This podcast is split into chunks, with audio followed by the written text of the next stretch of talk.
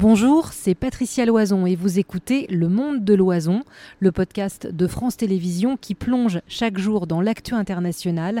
Bonne écoute.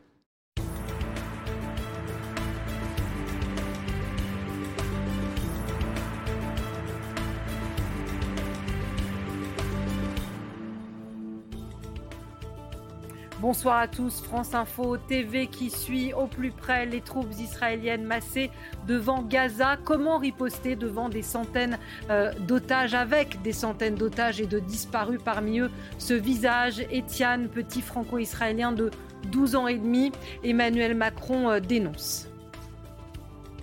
Le chantage qui est fait par le Hamas est un insupportable chantage que nous ne pouvons que condamner et que nous condamnons avec fermeté. Et nous plongerons dans ce Proche-Orient de nouveau embrasé avec Charles Anderlin, correspondant pendant plus de 30 ans de France Télévisions euh, dans cette région. Et alors que l'ONU décompte plus de 187 000 déplacés à Gaza, à partir de 18h, la présidente de France Terre d'Asile et ancienne ministre euh, Najat Vallaud-Belkacem répondra à vos questions. Euh, vous avez le programme, comme chaque soir, on va commencer avec les images et l'indignation euh, du chef de l'État que vous avez entendu s'exprimer à l'instant. Comment opérer, comment faire avec euh, tous euh, ces otages qui ont été emmenés par le Hamas au lendemain et pendant leur attaque avec un visage qui s'est imprimé par-dessus tous les autres, celui de ce petit garçon. Eitan, 12 ans, un enfant franco-israélien. Il fait partie des centaines de personnes qui ont disparu depuis l'attaque de samedi dernier. Il était avec sa sœur Yael dans sa maison du kibbutz de Nir Oz, située à quelques centaines de mètres de la bande de Gaza. Ils ont été enlevés avec leur mère par les hommes du Hamas sur deux motos différentes. Yael avec sa mère d'un côté, Ethan sur une autre moto, direction la bande de Gaza. Ils rencontrent alors un char de l'armée israélienne. La moto de sa mère s'est arrêtée et celle d'Ethan a continué. Depuis ce moment, on ne sait rien. C'est le dernier contact visuel que sa mère a avec Ethan. Ils étaient en pyjama et, et c'est comme ça qu'ils les ont pris, en pyjama et sans chaussures. Yael et sa mère ont réussi à s'échapper. Le père a lui été blessé lors de l'attaque et toujours porté disparu. Ethan et papa me manquent. Eitan a-t-il été amené à Gaza? C'est le scénario le plus probable, mais la famille n'a aucune nouvelle. Elle regarde la situation se détériorer, les menaces du Hamas d'exécuter les otages en cas d'offensive israélienne. La tante d'Eitan demande à son gouvernement d'en tenir compte et de ne pas se précipiter. Mettez toute la pression pour les ramener. Et après, faites ce que vous avez à faire. Faites ce que vous avez à faire parce que nous sommes en guerre. Nous n'avons pas commencé cette guerre. Celui qui a commencé, c'est le Hamas. Yael attend fébrilement d'avoir des nouvelles de son frère, obligé de vivre avec ce fardeau. Eitan fait partie des 13 citoyens français toujours portés disparus. Et on va commencer dans votre émission par essayer de démêler ce premier écheveau des otages avec nos deux premiers invités et experts. Euh, Alban Mikosi, qui est euh, très souvent à nos côtés. Bonsoir Alban. Bonsoir Patrice. Spécialiste des questions euh, internationales. Et Charles Anderlin, je le disais. Bonsoir Charles. Bonsoir. On est ravis de vous accueillir. Vous êtes toujours un visage de France Télévisions et vous signez aux éditions Seuil, j'allais dire, euh, vous êtes raccord avec l'actualité, Israël, l'agonie d'une démocratie. Le voilà, Alban le montre, euh, ce petit livre. Euh, et vous citez même Anna Arendt, vous nous expliquerez pourquoi quand on plongera dans la politique plus israélienne. Je voulais vous poser la question d'abord à vous, vous qui connaissez par cœur l'histoire de ce pays et de ses territoires, l'arme des otages utilisée contre lui, Israël l'a déjà connu. Oui, mais jamais de cette ampleur, jamais dans ces circonstances. Euh, des militaires israéliens ont été faits prisonniers par le Hamas ou par le djihad. Euh, il y a eu des otages entémés par euh, des Palestiniens et des terroristes allemands. jamais ça, jamais. Quand vous dites ça, ça veut dire quoi, Charles Anderlin? Jamais ça, c'est le visage 22, de ce petit garçon. 22 localités israéliennes le long de la frontière, occupées vers 7, 7h, 7h30 du matin, un Shabbat, un jour de fête. L'armée n'était pas là. Les unités qui devaient être déployées ont été envoyées pour garder les, les colonies en Cisjordanie. Puis les massacres ont commencé. Dans ces 22 localités, on compte selon les endroits, entre 10 et 30% des habitants massacrés. Et aujourd'hui, enfin dans la matinée, pour la première fois, on a fait le décompte dans un kibbutz. Il y avait 100 corps sur le chemin. Et puis vous avez les militaires qui rentrent et les policiers qui commencent à rentrer dans les appartements. Ici, un enfant égorgé, là, autre chose. C'est autre chose. C'est pas les militaires. Gilad Shalit, le soldat euh, franco euh, israélien kidnappé en 2006-2007, cinq ans et demi de détention. Ah, le temps ne compte pas. Cette fois, les Israéliens ont compris qu'ils ne pouvaient pas laisser au Hamas et au djihad jouer sur le temps. Tout presse. C'est la raison pour laquelle nous avons ce blocus épouvantable, il faut le dire. Pas d'eau, pas d'électricité, tout est bloqué autour de Gaza et des bombardements systématiques. Ce qui est visé dans Gaza par l'armée de l'air, ce sont les maisons, les bureaux du Hamas, quelle que soit leur fonction. Ministre même, alors on va y venir parce que vous avez beaucoup de choses à nous dire, mais euh, je pense à ces images qu'on a vues aujourd'hui euh, d'un bombardement à Gaza où trois ou quatre journalistes palestiniens euh, ont été tués quand euh, l'armée israélienne, frappe ce genre d'appartement. C'est parce que ils ont l'information qu'au milieu de ces journalistes se cachaient aussi, ou au sous-sol, des membres du Hamas Ça veut dire que dans l'immeuble, il y avait ou un bureau ou des gens du Hamas. Maintenant, jusqu'à cette crise maintenant, l'aviation israélienne utilisait le principe de ce que l'on appelle taper à la porte. Lancer un obus qui n'explosait pas sur le toit de l'immeuble, ça veut dire que les habitants ont 10 minutes pour partir. C'est fini, ils ne le font plus. Il n'y a plus de pitié. Ça peut être cruel, mais c'est comme ça que ça se passe maintenant. Alors on va revenir sur euh, l'opération euh, militaire qui a commencé. Euh, pour revenir sur le visage de ce petit garçon qui nous a tous marqués, Ethan, est-ce que le Hamas franchit un cap, là encore? Écoutez, je connais bien le Hamas. J'ai assisté à sa naissance, à son développement. Ben pour notre chaîne France 2, j'ai diffusé un, grand nombre de reportages. Là, le Hamas a basculé. Ce n'est pas le Hamas avec une. Euh, il avait des habits politiques. Il avait des habits politiques, ce mouvement. C'est terminé. Oh, non, c'est pas terminé. Le, Hamas a basculé. Le Hamas est devenu Daesh. Le Hamas, écoutez, un attentat suicide, bon, c'est l'arme du terrorisme. C'est épouvantable, mais ça se fait et on connaissait la riposte des bombardements israéliens sur Gaza. Maintenant, c'est occuper des localités égorger et massacrer une population. C'est, le Hamas a franchi une étape. Le Hamas est devenu Daesh. Euh, quelle opération pour, pour aller les, les, secourir? Est-ce qu'ils sont euh, secourables? Écoutez, je ne sais Ces otages. Est-ce qu'ils sont l'arme absolue aujourd'hui euh, du Hamas? Je ne sais pas. Euh, l'idée israélienne et ce que fait Israélien, c'est de boucler et bombarder jusque ce que le Hamas, sous la pression de la population ou autre chose, décide, ça suffit. Voilà. Mais il y a une décision stratégique, fondamentale de la direction israélienne, soutenue par l'opposition, quelle qu'elle soit, c'est nous allons liquider tout ce qui est politique et branche militaire du Hamas. Point. Ça prendra le temps qu'il faudra, mais ça se fera.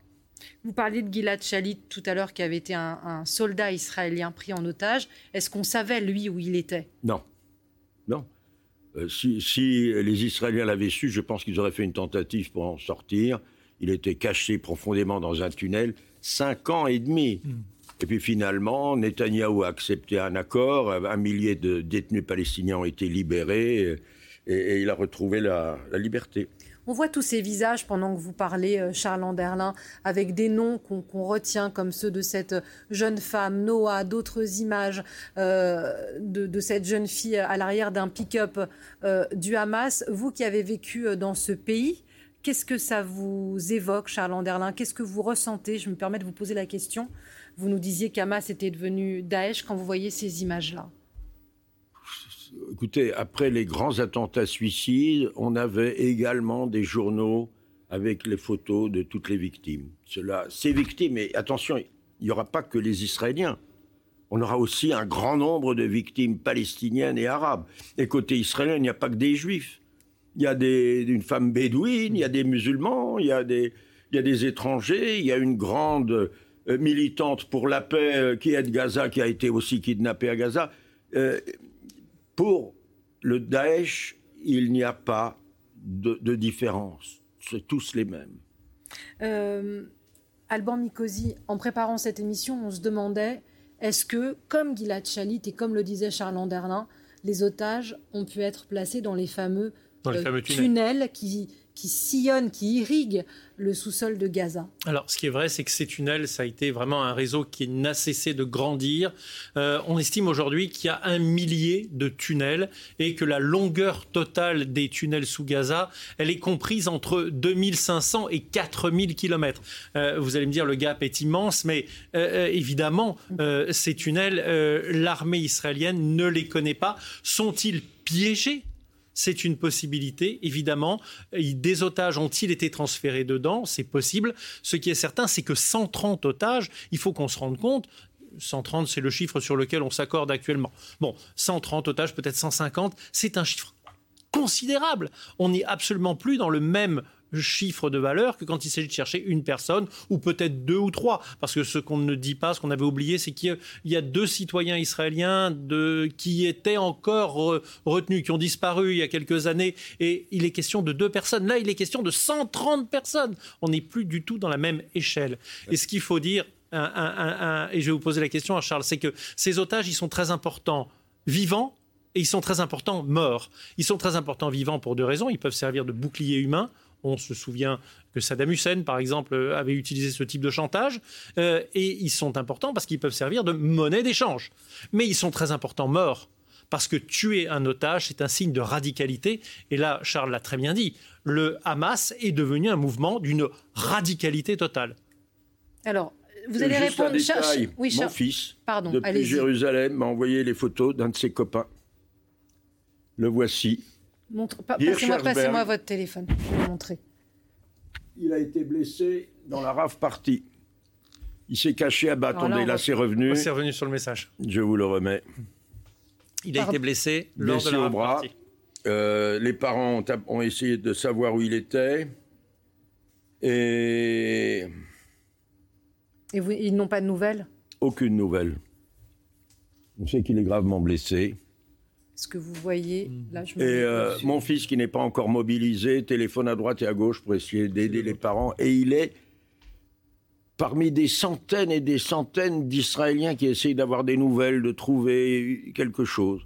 Il est israélo-américain, les parents sont arrivés, euh, on sait qu'il est très gravement blessé, il a été emporté. Vous savez, parmi les, les otages, vous avez un bébé de 7 mois, vous avez des cancéreux euh, en traitement, vous avez des personnes Alzheimer avec leur aide de vie d'origine philippine. Il y, a des, dizaines de, femmes philippines qui ont, été emmenées. Enfin, c'est incroyable. Alors, vous parliez de la radicalité tous les deux. Écoutez ce que disait euh, ce membre euh, du Hamas, un des chefs du Hamas, si ce n'est le chef tout à l'heure. Nous déclarons que chaque frappe sur les habitants tués chez eux, sans avertissement préalable, sera malheureusement suivi de l'exécution d'un des otages civils que nous détenons. Et nous en diffuserons le son et les images. Ça aussi, c'est du jamais vu non, les, annonces ainsi du Hamas, on les a toujours eues, les menaces. Non, mais le fond, le fond, c'est-à-dire un bombardement, on prévient pas, comme vous disiez tout à l'heure, on tue un otage.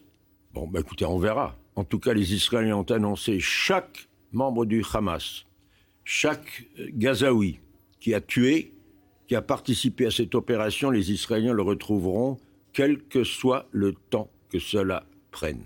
Et on, se souvient, que, on se souvient qu'aux Jeux Olympiques de Munich, ils ont tenu parole. Juste un mot sur, ce, sur ce, qui, ce, qui, vient d'être dit. Euh, nous, nous diffuserons les images. on sent que ces vidéos, on le sait, seront obscènes. J'utilise le terme obscène, c'est qu'il n'y a pas de jugement de valeur. Ce que je veux dire, c'est que ces, ces vidéos, Comme celle de Daesh qu'on a. Voilà, elles ont aussi un objectif. Quand on diffuse une vidéo obscène, qu'on est un mouvement radical, c'est pour montrer en face le sentiment de honte et d'impuissance. Honte euh, qu'ils essaient de propager dans l'État d'Israël et le sentiment que l'armée sera impuissante. Je ne sais pas ce que vous en pensez, Charles. Il y a une déclaration aujourd'hui d'un des responsables du Hamas, je ne sais plus lequel, qui dit cette armée israélienne a été une armée en carton. On est rentré plus facilement qu'on s'y attendait. Ça, c'est vrai. C'est vrai, c'est vrai. C'est une surprise totale. C'est une surprise stratégique. D'abord, militaire sur le terrain. Euh, la barrière pour laquelle le budget israélien a financé des milliards énormes a été percée en une vingtaine d'endroits. C'est-à-dire, il n'y a pas seulement les, 500, 600 militants armés du Hamas qui sont passés, mais aussi toute une foule de Gaza qui sont allés chercher dans les localités israéliennes. Certains ont même pris individuellement leurs propres prisonniers. Je ne sais pas du tout comment ils l'ont fait. Euh, l'opération militaire a été réussie. Selon une journaliste dont je, crois absolument les sources, euh, le Premier ministre israélien aurait été averti de l'imminence d'une opération du Hamas des semaines avant, on ne l'a pas écouté. Par l'Égypte notamment. Oui, oui, oui le, ministre égyptien de la Sécurité. Euh, et on reviendra évidemment, on en a beaucoup parlé déjà de cette faillite, euh, puisqu'il faut bien utiliser ce mot-là, euh, des renseignements israéliens et de son gouvernement.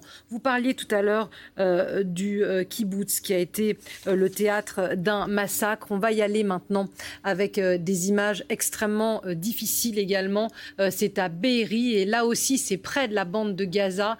plus de 100 corps sont recensés, des hommes, des femmes, des enfants aussi Charles Anderlin le, précisait. Les assaillants ont occupé les lieux pendant une quinzaine d'heures. Nos envoyés spéciaux, Agnès Varamian et Soufiane Yassine, euh, sont arrivés sur place. C'est un kibbutz, en fait une ferme à 5 km de Gaza. Les installations, les habitations sont protégées depuis toujours par une barrière de barbelés. Et pourtant, ce 7 octobre, le commando du Hamas a franchi le portail principal sans difficulté. Les caméras de surveillance filment des hommes lourdement armés. Combien de terroristes On ne le sait pas, mais ils se filment en train de progresser. Soyez sûr qu'il y ait des gens. Et puis, ils tirent. À l'intérieur du kibbutz, les habitants ont eu le temps de rejoindre les pièces blindées, comme le raconte l'une des survivantes aujourd'hui. Dans l'abri, nous ne savions pas ce qui se passait. On entendait des voix en arabe dire Dieu est grand, abattez les juifs. Et ils ont essayé d'ouvrir la porte de l'abri. Mon mari et trois garçons n'ont pas lâché la poignée de la porte. Les terroristes vont rester plusieurs heures dans le kibbutz et tuer des dizaines de personnes, dont 50 réunies dans la salle à manger et qu'ils auraient exécutées. Sur cette autre vidéo de surveillance, on les voit près d'une voiture ils ouvrent les portefeuilles des morts avant de partir. Les survivants racontent que certains des 1000 habitants sont otages désormais à Gaza. Nous vivons une tragédie semblable à celle du 11 septembre 2001 avec des scènes qui nous rappellent la Seconde Guerre mondiale. C'est ce que vous devez comprendre. L'armée n'a repris possession du kibbutz que dimanche soir, soit 48 heures après l'attaque. Et déjà, 108 corps ont été retrouvés hier. La recherche des corps s'est arrêtée hier soir parce que ceux qui en sont chargés travaillent avec des soldats qui les accompagnent de maison en maison. Évidemment, ils craignent que des terroristes soient cachés encore à l'intérieur du kibbutz. D'ailleurs, il y a des tirs encore tout près d'ici. Voilà, reportage extrêmement fort d'Agnès Varamian et euh, de nos équipes sur place. Vous parliez de la force des images, euh, Alban, tout à l'heure. Euh, Charles Anderlin, elles sont terribles ces images. Vous avez déjà vu quelque chose comme ça? Oui, euh, j'ai couvert. Je sais que vous avez couvert beaucoup de euh, choses, mais, dans le degré. Vous savez, les, morts, les, cadavres, on a toujours essayé d'en montrer le moins possible ou ce qui est supportable. Ce qui est terrible ici, c'est ce qui s'est passé. C'est l'impuissance. Imaginez les gens. Alors, non seulement les premières heures, mais parfois 36 heures, 24 heures, des gens se cachant dans leur abri, essaye d'appeler la police. La police n'est pas là, en plus elle a été prise d'assaut par le Hamas. L'armée, l'armée, elle est occupée ailleurs, elle répond pas. Qui ils appelaient? Les rédactions des, chaînes de télé. Et pendant un jour et demi pratiquement, les, chaînes de télévision israéliennes faisaient ce que le pouvoir était incapable de faire. Donner des conseils aux gens, les rassurer. Tu entends de l'arabe, derrière ta porte, n'ouvre pas. Si tu penses que c'est l'armée qui est arrivée, demande-leur qui a gagné l'Eurovision. Pose des questions avant d'ouvrir. Euh, est-ce que tu as de l'eau? Non, n'entre pas. S'il y, a de la fumée, essaie de... Tout ça se passait en direct pendant 24 heures. Aucun dirigeant n'est venu.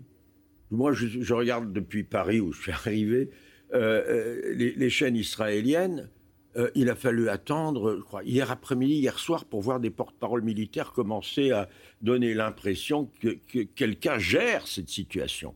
Mais ce n'est pas encore le cas. Et quand vous racontez les, les conseils pour euh, ne pas se faire piéger. On a eu des témoignages et on en a lu aussi ici euh, de, membres du Hamas qui se faisaient passer, qui tentaient de se faire passer. Et il y a une femme qui dit on a ouvert, ou certains ont ouvert parce qu'elles ont cru que c'était l'armée euh, qui arrivait, l'armée israélienne Alors, au moment où les unités spéciales ont commencé à arriver vers 16-17 heures, les premières dans le secteur de Gaza, l'entrée des villages et des, des kibbutzim était piégée.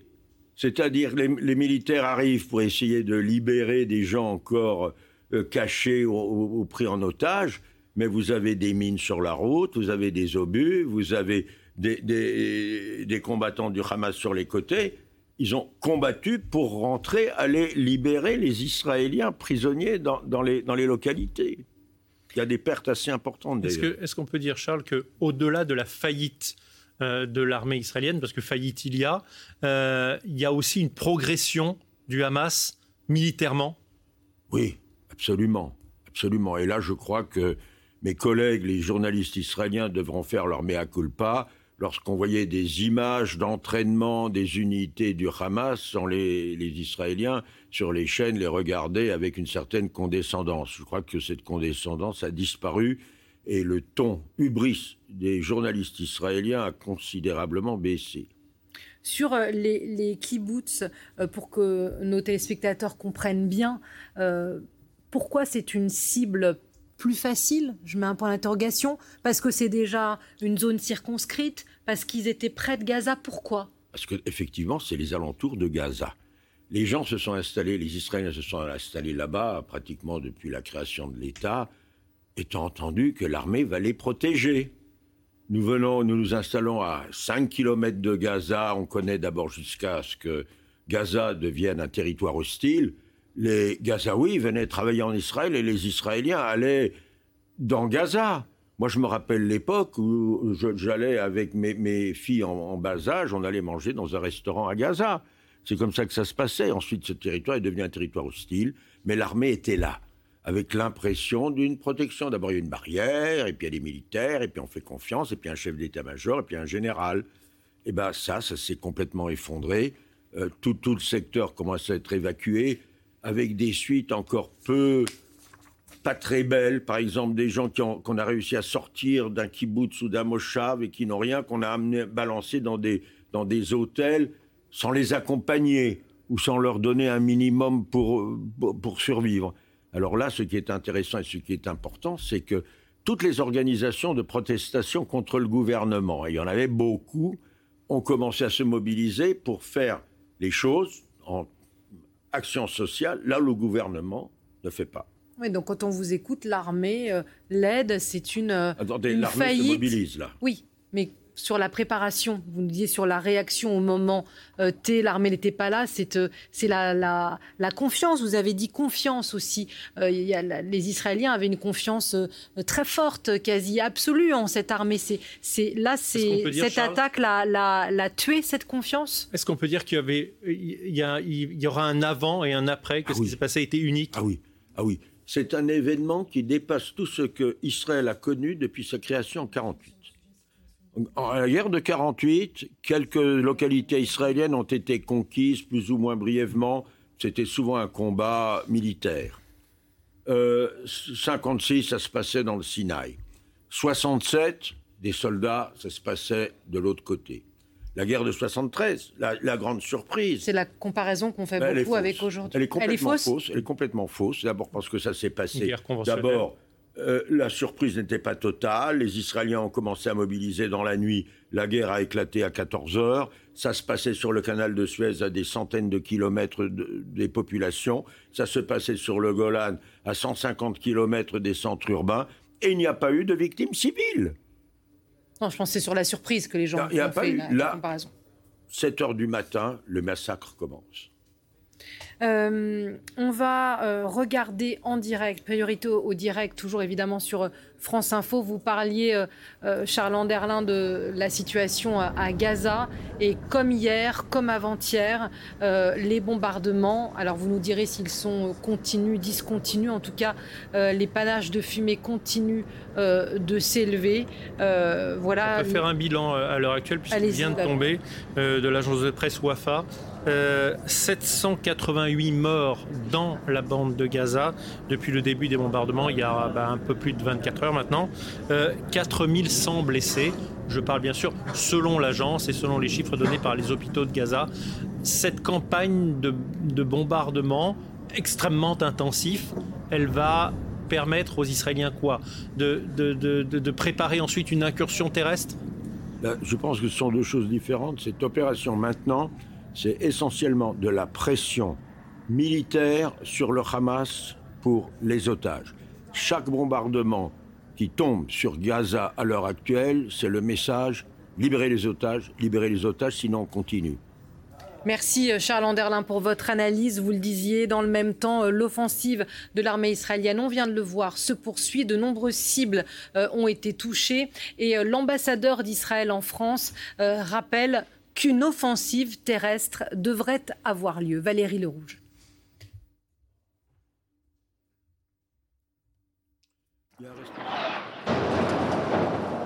Des explosions sans discontinuer. Un ciel qui s'embrase au rythme des frappes israéliennes. La nuit a été d'une violence extrême pour les habitants de la bande de Gaza. Au lever du jour, l'armée israélienne continue de bombarder minutieusement des immeubles qui sont liés au Hamas, d'après Israël.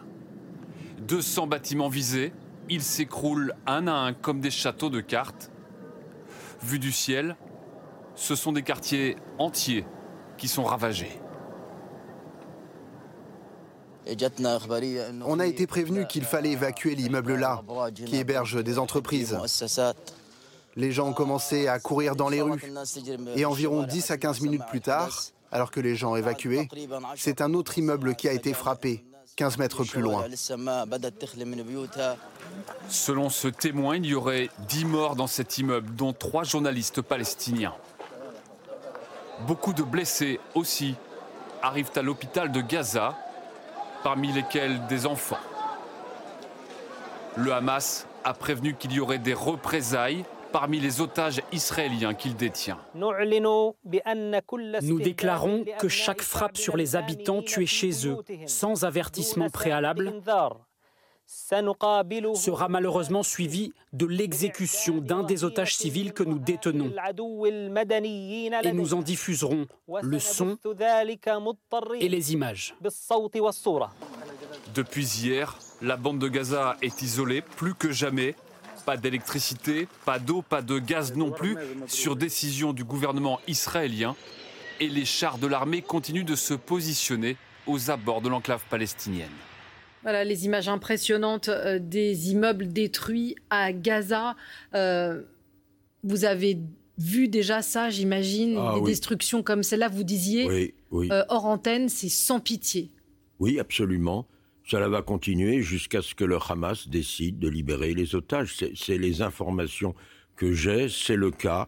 Maintenant, les bombardements, oui, dans un territoire qui est à la densité humaine la plus élevée au monde, euh, chaque obus qui explose fait des victimes civiles. Toujours. Ça a toujours été le cas. Et les menaces du Hamas qu'on a entendues à nouveau, euh, au-delà du fait qu'un bombardement sans alerter ce sera un otage tué. Ça, Israël l'entend en tient compte je, ne sais pas. Ce Mais à votre avis Je ne sais pas ce qui est décidé. Je pense que le gouvernement israélien et l'armée ont décidé de prendre les risques. Quel est, le risque serait de faire traîner la détention des otages en ne sachant pas dans quelles conditions, quel est leur état, est-ce que tous sont vivants, et quid des otages qui sont blessés? On a vu, on a vu des civils, des jeunes, des enfants blessés emmenés à Gaza, quel est leur état? Est-ce que euh, l'Israël peut attendre une semaine, dix jours, euh, etc., sans avoir une information réelle sur chaque otage? Et d'ailleurs, avons-nous un chiffre exact, une liste exacte? Le Hamas ne l'a pas publié. Les Israéliens sont un peu dans le noir. On ne sait pas qui est là-bas, qui a été tué. Des corps ont été emmenés à Gaza aussi, c'est-à-dire des otages morts. Euh, donc tout ça, c'est encore des points d'interrogation. Et tout ce que je sais, c'est que cette campagne de bombardement continue, va continuer. Le blocus va continuer aussi longtemps que nécessaire pour que le Hamas cède. Alors c'est un bras de fer sanglant où les populations sont bien entendu les victimes, les Palestiniens et les Israéliens, parce que tout ça, cela se passe encore avec des combats, combats terrestres et échanges de, de roquettes et de bombardements. Euh, c'est un drame, une grande tragédie. tragédie. Euh, vous parliez de tir de roquettes. On rejoint euh, l'une de nos équipes emmenée par Majid Kiap, envoyé spécial à Tel Aviv. Bonsoir Majid, avec Tel Aviv visé, n'est-ce pas, ce soir? C'est ce que vous nous racontez. Oui, tout à fait. Alors nous, étions euh, en reportage dans la banlieue de, Tel Aviv à une petite demi-heure dans une, dans une commune aux alentours de, Tel Aviv. Nous étions avec Lou Krikorian en train de, tourner un, reportage avec une maman d'une personne qui a disparu lorsque les, sirènes ont, retenti. Nous avons dû nous rendre dans un abri parce que dans chaque quartier il y a des, abris. La majorité des, habitants euh, s'y sont rendus parce que en ce moment il y a une crainte de, de ces habitants que ces roquettes puissent toucher leur, localité. Même chose un, peu plus tôt, en, tout début euh, d'après-midi à Tel Aviv, nous étions sur euh, une, voie rapide lorsque les véhicules se sont arrêtés, lorsque la, sirène a, retenti, les, conducteurs et conductrices se sont mis aux, abords de, cette route pour être en, sécurité. Mais tout au long de la, journée, c'est une grande partie d'Israël qui a été euh, visée par le, par le Hamas avec une salve de roquettes. Il y a moins d'une heure, c'est la ville d'Ashkelon qui se trouve tout près de la bande de Gaza qui a été visée. Aucune victime euh, pour l'instant n'est à déplorer euh, aujourd'hui, mais, ce soir, on apprend par les autorités euh, militaires israéliennes que le, bilan de cette attaque du Hamas s'élève à, plus de 1000 personnes tuées. Merci beaucoup Majid et puis vous intervenez évidemment euh, quand euh, vous voulez. On remercie aussi euh, Charles Anderlin qui est venu témoigner sur notre plateau et partager sa connaissance de la région. Nous ont rejoint David Rigoulet-Rose. Bonsoir monsieur chercheur associé à l'Institut de Relations internationales et stratégiques l'IRIS, et François Hesbourg. Bonsoir, monsieur. Bonsoir. Euh, conseiller spécial à la Fondation euh, pour la recherche stratégique, euh, auteur de ce dernier ouvrage, Les leçons d'une guerre aux éditions Odile Jacob. Majid Kiat, notre envoyé spécial, nous décrivait à l'instant, euh, je ne sais pas si on peut dire une riposte ou à nouveau des frappes, un retour en tout cas du Hamas qui semble ne pas désarmer. Ah non, il est engagé dans une confrontation euh, assumée. Hein. Donc, euh, d'ailleurs, on a vu après les, premières 48 heures que des, des, roquettes continuaient à être tirées, alors même que les bombardements israéliens avaient commencé sur l'enclave. Donc, non, non, il y a une logique effectivement confrontationnelle claire. Euh, alors jusqu'au boutiste entre guillemets, c'est-à-dire qu'ils savent qu'ils sont engagés dans quelque chose qui n'est pas limité. On aurait, je, vous coupe, mais je réagis. Euh, on aurait pu se dire après l'opération impressionnante de ce week-end, euh, ils ont tout donné, ils ont mis tous leurs moyens et puis après ils vont faire. je, voudrais, ajouter un mot. La, la, salve qu'a lancée le Hamas tout à l'heure, parce que c'était une salve, avait été annoncée à l'avance par le Hamas en indiquant aux, habitants d'Ashkelon qu'il fallait qu'ils partent avant 17 heures locales. Et la salle va commencer effectivement à 17 heures précises, euh, ce qui est une autre façon de dire que le Hamas s'est organisé depuis longtemps et de façon extrêmement minutieuse dans cette immense combinaison d'actions terroristes et d'actions militaires. Et pour l'instant que les Israéliens pas, ne seront pas rentrés dans Gaza, le Hamas pourra continuer à tirer les roquettes qui sont fabriquées dans des souterrains et lancées depuis telle ou telle cour d'école ou telle ou telle mosquée. Euh, euh, donc, sauf à aplatir tout Gaza euh, par des moyens aériens, ce qui prendrait quand même beaucoup de temps, le, Hamas pourra continuer effectivement ses frappes jusqu'à ce que l'occupation militaire, qui est peut-être l'étape suivante, ait eu lieu. Elle sera elle-même longue et dure. Euh, les 300 000 réservistes israéliens sont essentiellement consacrés à cette tâche. David Rigoleros, vous vouliez euh, poursuivre en disant que c'est une opération, ce qu'on a vécu samedi, ce qu'Israël a vécu samedi, c'est une partie d'une opération plus longue bah, oui, c'est-à-dire que c'est euh, effectivement c'est une opération qui a été planifiée, très organisée. Hein. Il n'y a pas du tout d'improvisation. Hein. Donc, euh, alors ça suscite évidemment beaucoup d'interrogations, mais clairement, le Hamas a fait ce qu'il n'avait jamais fait jusqu'à présent, c'est-à-dire jusqu'à présent, il y avait des, engagements euh, limitatifs, c'est-à-dire que c'est sur plusieurs jours, plusieurs semaines, avec l'idée d'une ouna, d'une trêve euh, à, l'issue effectivement de, la confrontation. Là, c'est la première fois qu'il a pris le risque d'un engagement global, avec la certitude que la réponse serait équivalente. Et donc, ça suppose qu'il y a un calcul, euh, effectivement, euh, en deuxième rideau. Euh, le scénario ne s'arrête pas, n'est pas circonscrit à l'enclave allemande de Gaza, puisque le, Hamas sait qu'il y aura manifestement une opération militaire de la part de Tzahal. et il compte en partie là-dessus parce qu'il a accepté le risque que ça a impliqué, à la fois pour lui, en tant qu'organisation et sa population, mais euh, surtout pour lui, avec l'idée que vraisemblablement une solidarité, un soutien viendrait en, deuxième étape. Et donc là, on est dans le, bah, le scénario euh, catastrophe du, risque escalatoire, euh, avec ce que ça implique, parce qu'il il ne serait pas le seul acteur, évidemment, du, scénario en question. Un, mot peut-être sur le Hamas pour dire euh, les experts militaires français en conviennent. Il y a une progression très claire euh, de son niveau d'efficacité. Euh, ils me donnent deux exemples, les militaires français. Ils me disent techniquement, ça a commencé samedi par la mise hors d'état des outils de communication de l'armée israélienne dans la zone frontalière, ah, avec un envoi de 40 drones simultanés qui ont tous touché un objectif précis.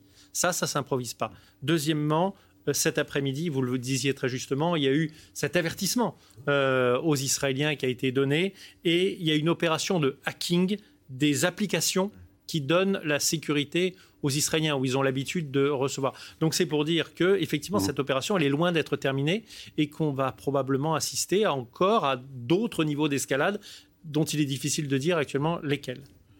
Alors parmi ces niveaux d'escalade, il y aura euh, très probablement la réaction égyptienne, euh, parce que les Israéliens indiquent euh, aux Gazaouis euh, qu'il est dans leur intérêt d'aller vers l'Égypte, d'aller sortir, de Gaza, puisque jusqu'à présent, et un petit peu plus durement que ne l'a fait jusqu'à présent Israël, l'Égypte avait à peu près complètement verrouillé sa frontière avec Gaza. Hein. Le Hamas est aussi aussi peu populaire en Égypte euh, qui ne l'est euh, en, Israël.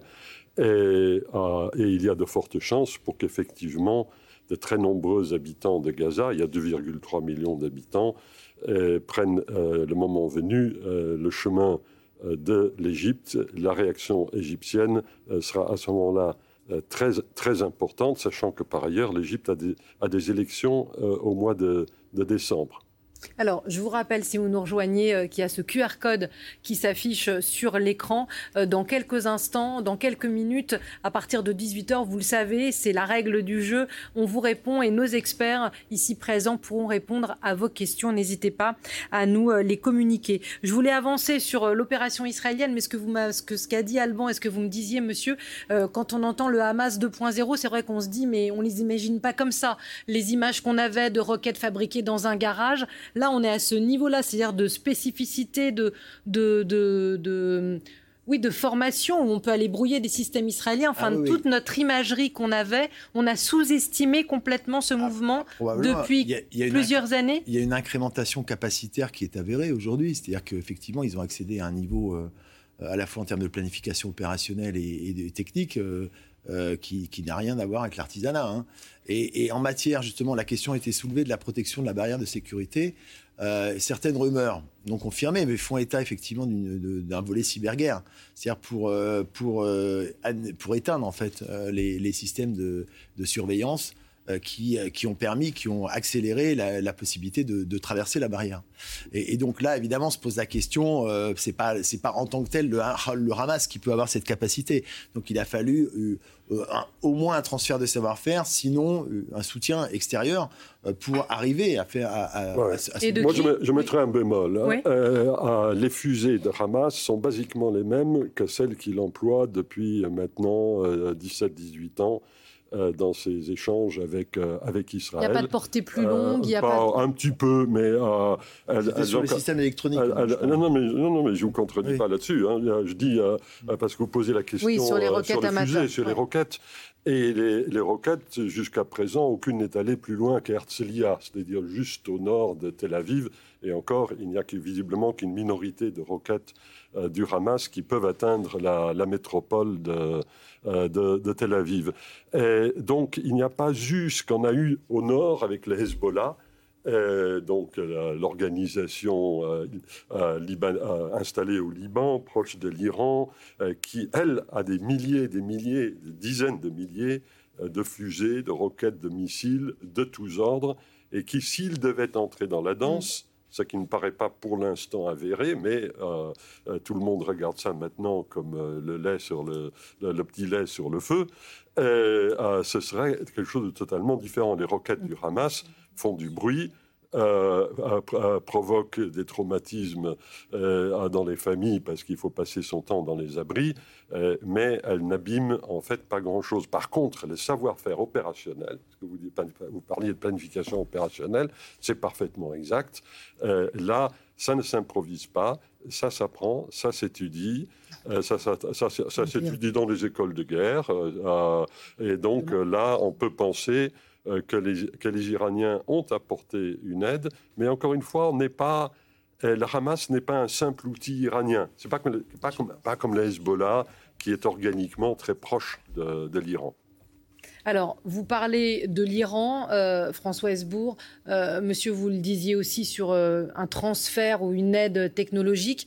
On va voir qui peut aider le Hamas. Et c'est vrai que l'Iran, le nom de l'Iran revient. Il a même été cité tel quel par notamment ce communiqué de chef d'État et de gouvernement la nuit dernière qui demandait à l'Iran de cesser son soutien au Hamas. Quel rôle peut-il jouer dans ce grand jeu du Proche-Orient? Séverine Larouille.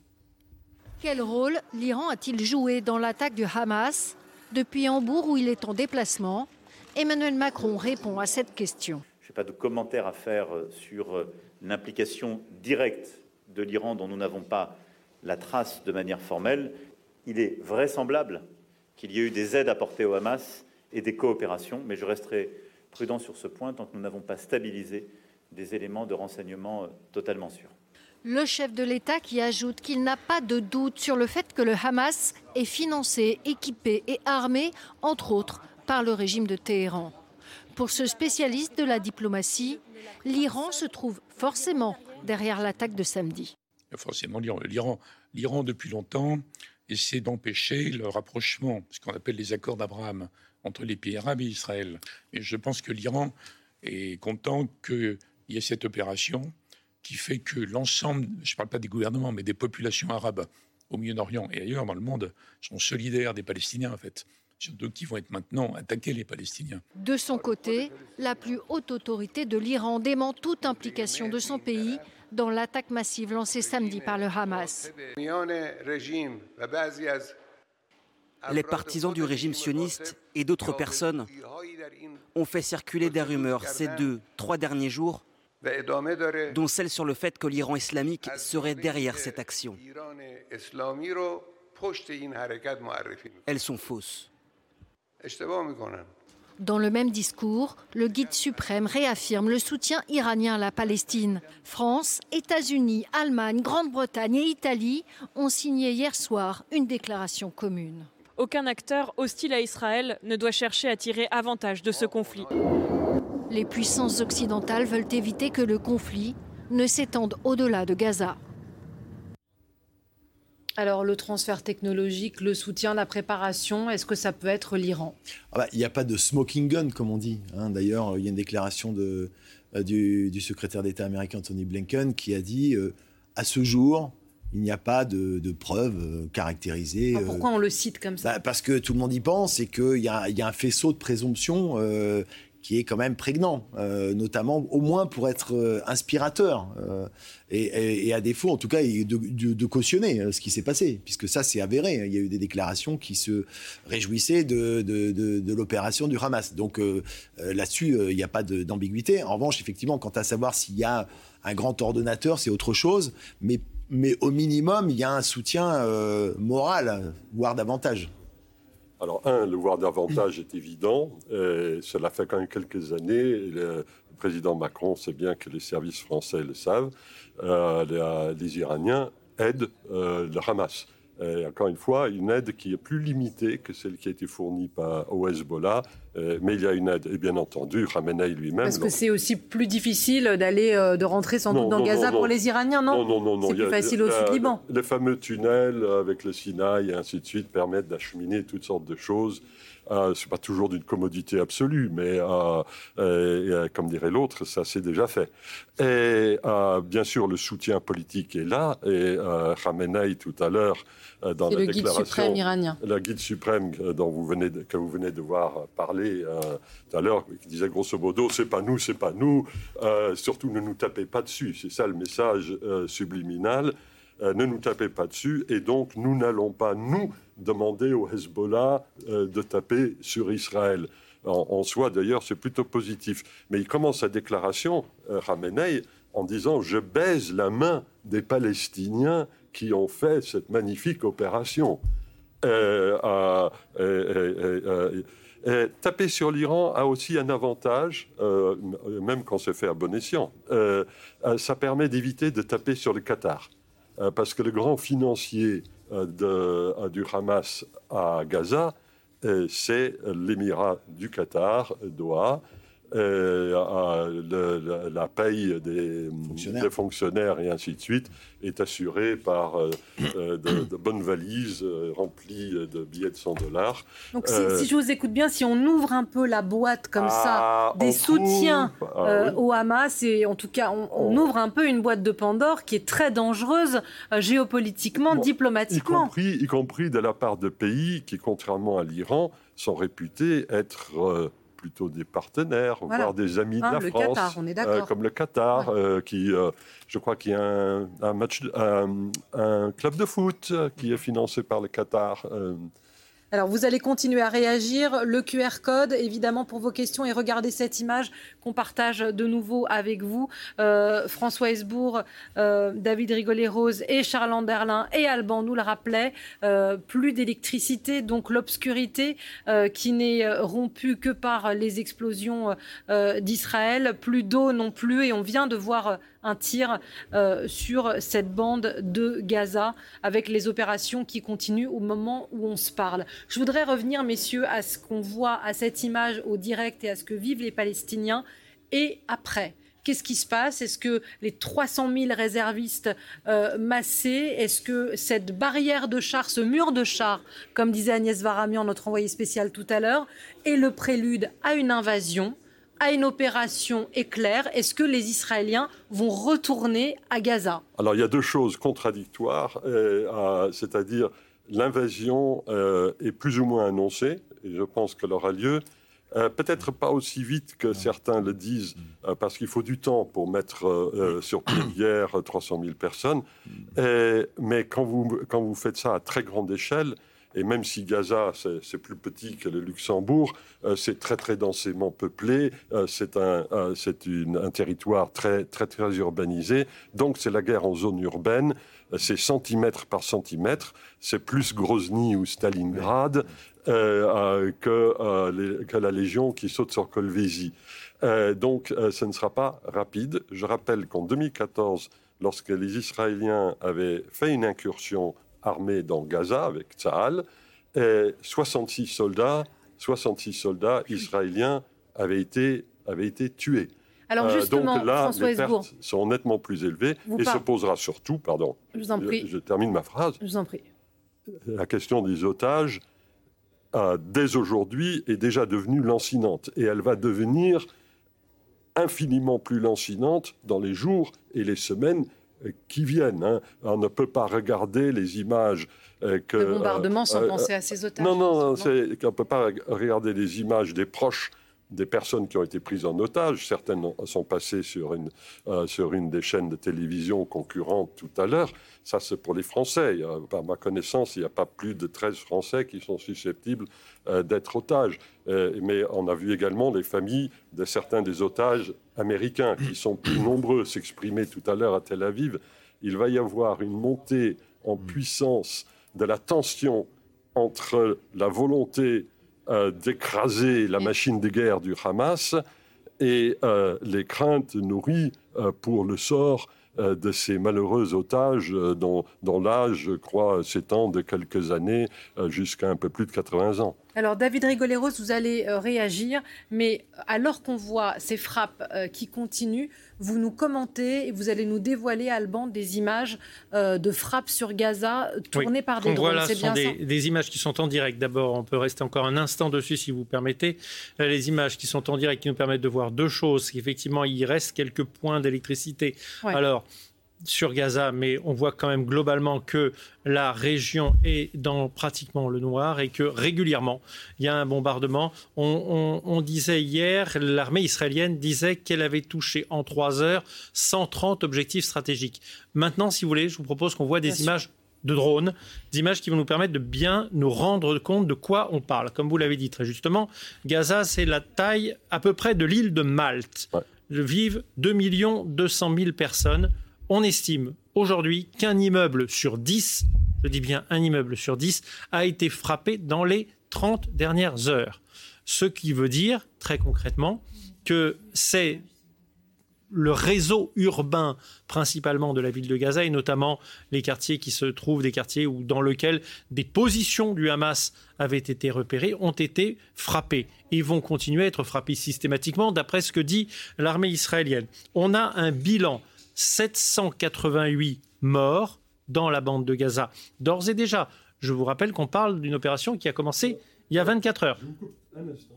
Euh, le bilan est fourni par les autorités palestiniennes. Je ne veux pas dire qu'il soit faux. 788 morts selon l'agence de presse palestinienne et 4100 personnes hospitalisées. C'était la fin de ma phrase. 4100 personnes hospitalisées selon le centre hospitalier de Gaza. Et selon l'ONU, 187 000 déplacés maintenant au sein de cette 187 000 déplacés. L'appel des Israéliens, effectivement, à s'écarter des zones urbaines pour aller où? On a dit tout à l'heure comment ça serait compliqué parce que la seule porte de sortie, si tant est qu'on puisse appeler ça une porte de sortie, c'est le poste frontalier de Rafah qui se trouve côté égyptien, qui est pour l'instant est fermé, d'autant plus fermé d'après les Égyptiens.